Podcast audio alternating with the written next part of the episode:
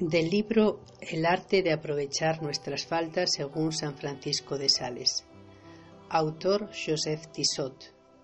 Capítulo 9. Debemos aprovechar nuestras faltas para hacernos más piadosos. Punto a meditar. El pecado ha sido absorbido por la victoria del amor. Los sentimientos más vivos y más poderosos vienen a rodear al alma verdaderamente penitente y a penetrar en ella por la brecha abierta por el pecado para centuplicar en ella el amor hacia la divinidad ultrajada. El sentimiento de haber herido el corazón de Dios. El agradecimiento por su paciencia, por sus repetidos dones y por la efusión de su perdón la necesidad de hacerle olvidar la infidelidad pasada y un no sé qué amargo y suave a la vez que nos lleva a llorar con la Magdalena ante el Salvador y a llorar cada vez más a medida que con mayor agrado nos permite que le besemos los pies y acoge con mayor misericordia nuestro arrepentimiento.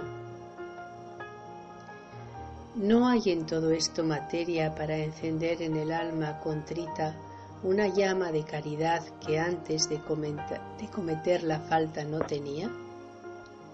Si se mantienen estas disposiciones con el recuerdo de los pecados, ¿hasta qué incendios divinos se podrá llegar?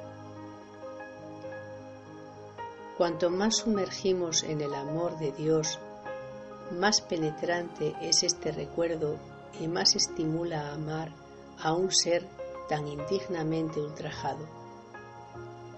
La falta solo ha durado un instante, este incendio puede durar toda la vida, puede aumentar cada vez que volvamos a pensar en dicha falta, más todavía puede llegar a ser eterno.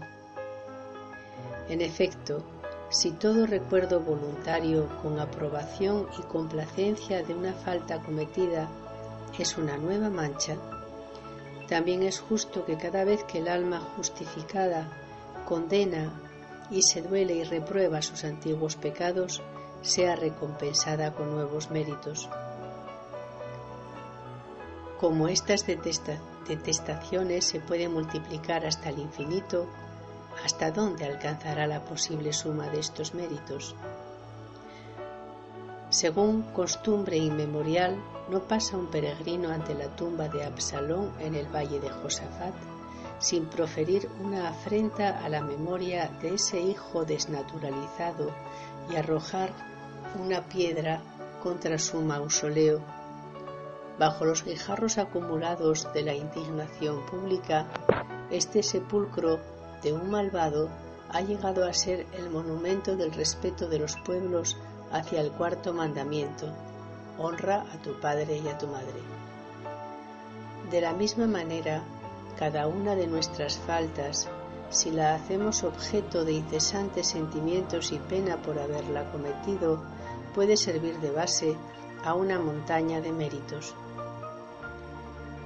¿Quién es capaz de decir el valor y la fecundidad que a estos arrepentimientos añade la absolución sacramental?